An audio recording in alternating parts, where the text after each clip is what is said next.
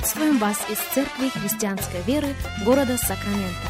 Мы молимся о том, чтобы последующие 15 минут послужили вашему назиданию и духовному утверждению. Присоединяйтесь к нашему эфиру, как пастор Сергей Головей предлагает вашему вниманию передачу «Настоящая истина».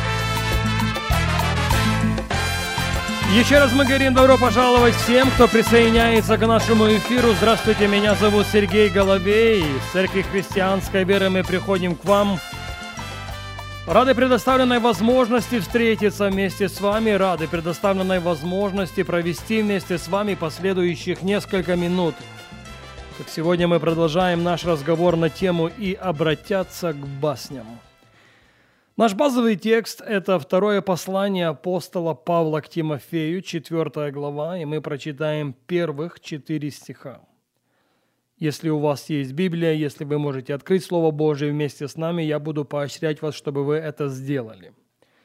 2 Тимофею 4.1 «Итак, заклинаю тебя перед Богом и Господом нашим Иисусом Христом, который будет судить живых и мертвых в явлении Его и Царствии Его» Проповедуй Слово, настой во время и не во время. Обличай, запрещай, увещевай со всяким долготерпением и назиданием.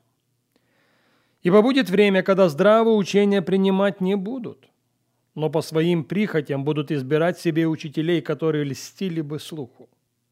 И от истины отвратят слух и обратятся к басням. Еще раз, 4 стих, 2 Тимофею 4.4 и от истины отвратят слух, и обратятся к басням.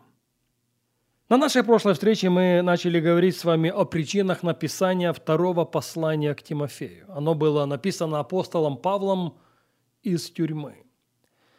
Апостол Павел дает себе отчет в том, что его поприще приходит к концу, его забег может прерваться в любой момент. Поэтому ему хочется сказать что-то очень и очень важное молодому служителю. В силу этого второе послание к Тимофею – это послание поддержки, это послание ободрения. Самое часто употребляемое слово в этом послании – это слово «претерпеть». Невольно вспоминаются слова самого Иисуса Христа, который сказал «претерпевший же до конца спасется». Но какие на самом деле причины написания этого послания?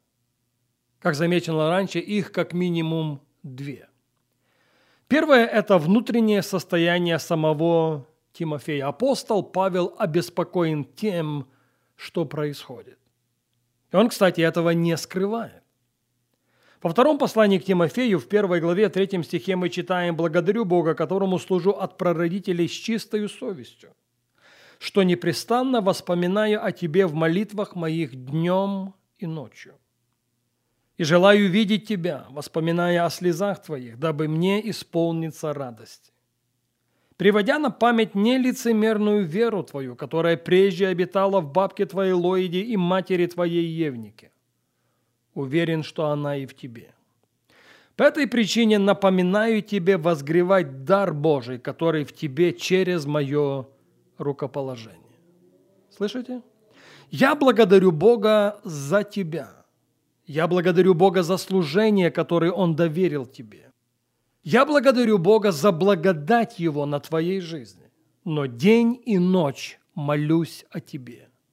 А для этого есть определенные причины. Я желаю видеть тебя, он говорит в 4 стихе, воспоминая о слезах твоих.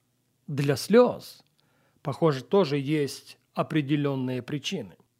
Приводя на память нелицемерную веру твою, которая обитала в бабке твоей Лоиде и матери твоей Евнике. Тимофей, я уверен, что это вера и в тебе. Именно поэтому, именно по этой причине я напоминаю тебе возгревать дар Божий. Возгревать дар Божий, который в тебе. Не пренебрегай тем, что сам Бог вложил внутрь твоего сердца. И дальше он продолжает в седьмом тексте, «Ибо дал нам Бог духа не боязни, но силы, любви и целомудрия». Тимофей, не стыди свидетельства Господа нашего Иисуса Христа. Это восьмой стих первой главы. Кому он обращается? Он обращается к молодому служителю, он обращается к пастору церкви, и он должен напомнить ему, он должен поощрить его к тому, чтобы последний возгревал дар Божий, чтобы Тимофей не стыдился свидетельства Господа нашего Иисуса Христа. И кроме всего прочего, Тимофей, не стыдись меня, не стыдись меня, узника Христова, но страдай с благовестием, силою его. Апостол Павел чем-то обескуражен. И он адресует это послание, чтобы выразить свою любовь, чтобы выразить свою поддержку служителю, руки которого опускаются. Но я полагаю, что для написания второго послания к Тимофею были и внешние факторы. Доказательства этому мы находим в последней главе этого послания, 2 Тимофею 4:21. «Постарайся прийти ко мне до зимы». Многие исследователи священного писания, как замечено было раньше, утверждают, что это не имеет никакого отношения к сезону года. Это в большей мере имеет отношение к духовному климату. Духовный климат меняется, приближается зима. Усматривая неизбежность этого, апостол Павел поощряет Тимофея к тому, чтобы он сделал все, что он может сделать для того, чтобы увидеть его до наступления зимы. И по сути наш базовый текст, позвольте напомнить, он взят именно из 4 главы 2 послания к Тимофею, предлагает нам некие характеристики, если хотите, духовной зимы. 2 Тимофею 4.1. «Итак, заклинаю тебя перед Богом и Господом нашим Иисусом Христом, который будет судить живых и мертвых в явлении Его и царствии Его». Друзья, я буду возвращаться к этому опять и опять. Апостол Павел адресует послание именно молодому служителю. Апостол Павел адресует послание именно пастору Ефесской церкви. Да, между первым посланием к Тимофею и вторым посланием к Тимофею существенная разница. Первое послание к Тимофею было написано тогда, когда церковь в Ефесе возрастала, укреплялась, становилась количественней все больше и больше, если не с каждым днем, то с каждой неделей, если не с каждой неделей, то с каждым месяцем. На время написания второго послания к Тимофею церковь переживает определенный спад. И я полагаю, что именно в силу этого апостол Павел возвращает этого молодого служителя к азам, к самым основам. Тимофей, я заклинаю тебя словами этого послания перед Богом и Господом нашим Иисусом Христом, который будет судить и живых, и мертвых. Похоже, тогда, как и сегодня, проповедь о том, что Бог – это судья, стала второстепенной.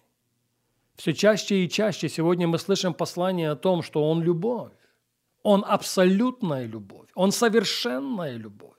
Он ничего кроме любви. И Бог действительно любовь. Бог есть любовь. Бог действительно абсолютная любовь и ничего кроме любви. Бог действительно совершенная любовь.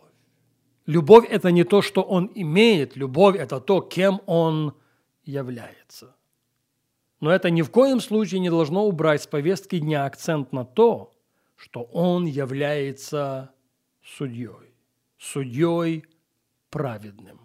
Да, любовь, да, абсолютная любовь, да, совершенная любовь, но и любящий судья. Заметим, он будет судить не только мертвых, он будет судить и живых.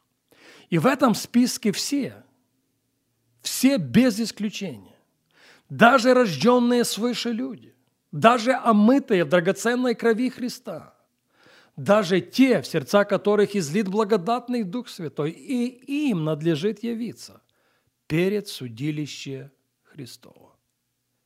Я полагаю, что один из признаков приближающейся зимы, образно выражаясь, это полное пренебрежение послания о том, что любящий Бог является праведным судьей. Большому сожалению, время не позволяет нам говорить об этом сегодня. К этой мысли мы возвратимся на нашей следующей передаче.